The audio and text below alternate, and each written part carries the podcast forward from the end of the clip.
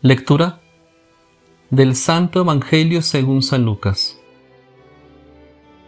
En aquel tiempo, Jesús designó a otros setenta y dos discípulos y los mandó por delante, de dos en dos, a todos los pueblos y lugares a donde pensaba ir, y les dijo, La cosecha es mucha y los trabajadores pocos. Rueguen, por lo tanto, al dueño de la mies que envíe trabajadores a sus campos.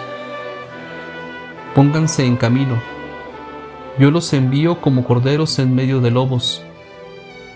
No lleven ni dinero, ni morral, ni sandalias, y no se detengan a saludar a nadie por el camino.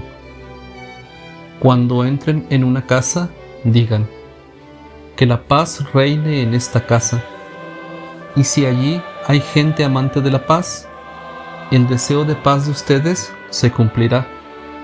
Si no, no se cumplirá. Quédense en esa casa, coman y beban de lo que tengan, porque el trabajador tiene derecho a su salario. No anden de casa en casa. En cualquier ciudad donde entren y los reciban, coman lo que les den curen a los enfermos que haya y díganles, ya se acerca a ustedes el reino de Dios. Palabra del Señor.